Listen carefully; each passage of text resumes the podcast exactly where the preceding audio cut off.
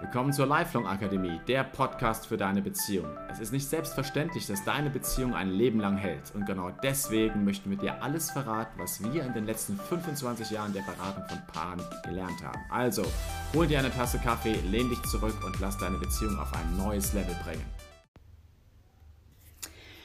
Hallo und herzlich willkommen zu meinem neuen Podcast. Mein Name ist Michaela Weseli und heute geht es um den dritten Teil zum Thema Phasen der Beziehung. Im ersten Teil ging es um die Verliebtheitsphase und die Phase der ersten großen Krise. Im zweiten Teil dann um die Phase der Erwachsenenliebe, nachdem man die erste große Krise überwunden hat und die Phase der kleinen Kinder. Und heute geht es um die Phase der Teenagerkinder und die Midlife-Krise. Die Phase der Teenagerkinder. Die Kinder brauchen einen jetzt nicht mehr so sehr. Die Kinder sind groß, sie sind Teenager, sie wollen auch nicht mehr so viel ganz engen Kontakt zu den Eltern.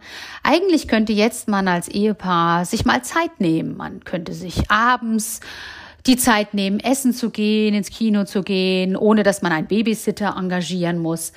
Es entstehen jetzt Freiräume. Allerdings werden die oft eher als Leerräume betrachtet. Es fehlt was. Das Lachen der Kinder und der Quatsch, den sie am Esstisch gemacht haben über 15 Jahre.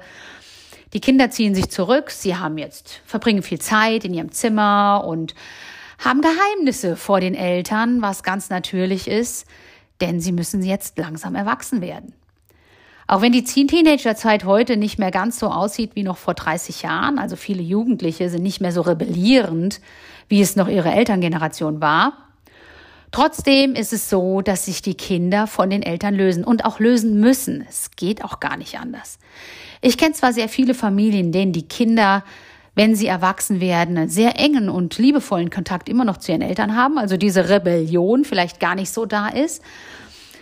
Und äh, auch die Kinder oft eine, naja, sehr vertraute Intimität immer noch mit ihren Eltern haben. Das heißt, sie erzählen ihnen noch von ihren Problemen und wollen auch noch Rat. Aber es ändert natürlich nichts daran, dass die Kinder trotzdem erwachsen werden und auch erwachsen werden müssen, auch wenn uns das als Eltern vielleicht manchmal gar nicht so gefällt. Je nach Stärke der Rebellionsphase birgt diese Zeit ein großes Konfliktpotenzial. Also es gibt schon auch noch viel Rebellionsphase, je nachdem, ähm, ich habe kürzlich mit einer Mutter gesprochen, die meinte, ja, ich habe die ganze Zeit in der Teenagerzeit auf die Rebellionsphase meiner Tochter gewartet und dachte, wunderbar, die kommt gar nicht. Und jetzt ist die Tochter 17 und jetzt plötzlich kommt sie. Auch ich habe erlebt, dass bei meinen Jungs die Rebellionsphase gar nicht mit 13, 14 kam, sondern erst mit 18, 19. Also sie kommt immer noch, ist natürlich unterschiedlich ausgeprägt, und sie kommt manchmal auch erst später, nicht mehr mit eben 13, 14, aber trotzdem ist sie eben meistens noch da. Und diese Rebellionsphase, die birgt ein großes Konfliktpotenzial. Die Eltern haben oft eine unterschiedlich gute Beziehung zu den Kindern und lassen deswegen auch oft unterschiedlich viel durchgehen. Und dann haben sie manchmal eher die Auseinandersetzung untereinander statt dass sie geschlossen auftreten und haben die Auseinandersetzung mit ihren Kindern. Also statt gemeinsam gegenüber dem Kind aufzutreten, spaltet jetzt die Erziehung vermehrt die Einheit des Ehepaares. Und darauf solltet ihr achten.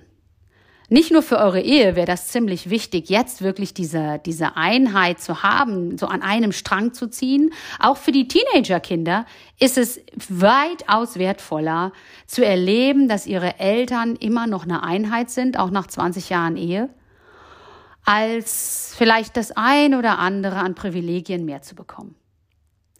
Direkt im Anschluss an diese Teenagerphase kommt die Empty-Nest-Phase. Das heißt, die ersten Kinder ziehen aus. Sie schließt sich meistens nahtlos an die äh, Phase dieser Teenager-Krise, wie auch immer, an. Vor allem Frauen haben dann oft das Gefühl, dass ihnen etwas fehlt. Ich habe mal eine Mutter gehört, wie sie kurz vor der Hochzeit ihrer Tochter gesagt hat, ah, eigentlich könnte sie ja dann jetzt sterben, sie wird ja nicht mehr gebraucht. Solche Aussagen machen es jetzt so einem Ehepartner wirklich nicht leicht. Denn er hat jetzt das Gefühl, super, die Tochter war das Wichtigste und jetzt bin ich zwar noch da, aber ich bin auch nicht so wichtig.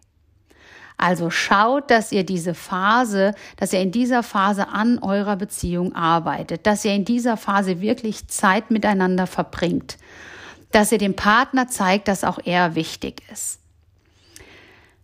Denn zeitgleich zu dieser Phase oft der Teenagerkinder und der anschließenden Empty Nest Phase kommt auch noch die Midlife-Krise. Und jetzt verändert sich nicht nur eben dieser ganze Rahmen mit Kindern und Familie und so weiter, sondern wir verändern uns auch selbst. Ganz biologisch verändern wir uns selbst.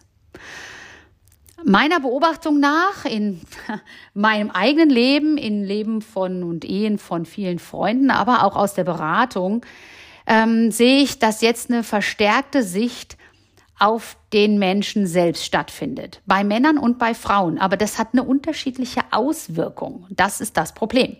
Bei den Männern ist diese verstärkte Sicht auf sich selbst äh, geprägt damit, dass durch das Älterwerden sie mit der, ja, mit der Endlichkeit ihres Lebens konfrontiert werden. Mit der Endlichkeit ihres Einflusses und auch ihrer Kraft. Ganz bewusst. Sie kommen mit diesem Umbruch echt nicht gut klar und versinken mitunter in Selbstmitleid. Andere, die kämpfen gegen diese Veränderung an und versuchen dann durch neue Erfolge, zum Beispiel bei Frauen, ihre Jugend zu erhalten. Die Ehefrauen können manchmal da scheinbar nur noch tatenlos zusehen, weil sie fast nichts dagegen machen können. Und daneben machen sie selbst aber noch eine Veränderung durch, denn auch sie schauen zunehmend mehr auf sich selbst in den Wechseljahren. Ähm, das heißt, die starke Identifikation der Mutter und als verantwortliche Familie, die nimmt langsam ab. Auch die Frau schaut, wie gesagt, mehr auf sich selbst, jedoch eher mit so einem neu erstarkten Selbstbewusstsein. Sie sucht sich oft neue Betätigungsfelder, ist häufig nicht bereit, dem Mann die Stütze zu sein, die er braucht.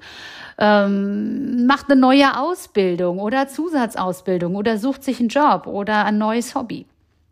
Diese ganze Situation ist ein absolutes Pulverfass, das viele Paare nicht unbeschadet überstehen. Daher sind rund ein Drittel aller Scheidungen nach dem 20. Ehejahr, wo man ja eigentlich denkt, okay, Leute, die schweren Zeiten habt ihr doch überstanden. Was ist los? Aber viele sehen nicht, dass es nun, dass sie nun sich auch ganz persönlich selbst verändern und dass sie jetzt ganz besonders an ihrer Ehe arbeiten müssen. Es braucht jetzt zum Beispiel neue gemeinsame Lebensinhalte. Ich kenne Paare, die haben in der Zeit angefangen, einen, einen Selbstversorgerbauernhof aufzubauen. Ähm, andere haben sich ein, ein Haus in den Bergen gebaut. Oder wieder andere haben ihre Liebe zum Theater neu aufleben lassen oder andere Hobbys gefunden, mit denen sie jetzt, die sie jetzt gemeinsam lernen. Die Gefahr ist, dass die Partner jetzt sich so von diesem allgemeinen Trend in dieser Welt hinreißen lassen und denken, ja, wenn ich mich jetzt wieder neu verliebe, dann, dann kann ich nochmal von vorne anfangen. Ich liebe meine Frau, ich liebe meinen Mann einfach nicht mehr richtig, aber jetzt kommt irgendwo bei jemand anderen ein neues Gefühl. Aber ich muss das ganz offen und ehrlich sagen, ich habe sowohl in meiner Beratung, ich selbst, als auch viele meiner Kollegen, die das Gleiche sagen, wir haben erlebt, dass das ein ganz übler Trugschluss ist und das in so gut wie allen Fällen nicht gut geht. Wenn ihr es als Paar aber über diese Wechseljahre und auch über diese Midlife-Krise schafft, dann bleibt da eine wirklich tiefe Verbindung.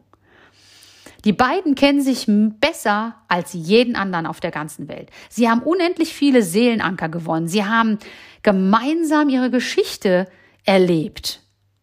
Sie haben wunderbare Höhen erlebt und haben auch das erfolgreiche Besiegen der Tiefen und das Durchgehen durch die Tiefen durchgestanden.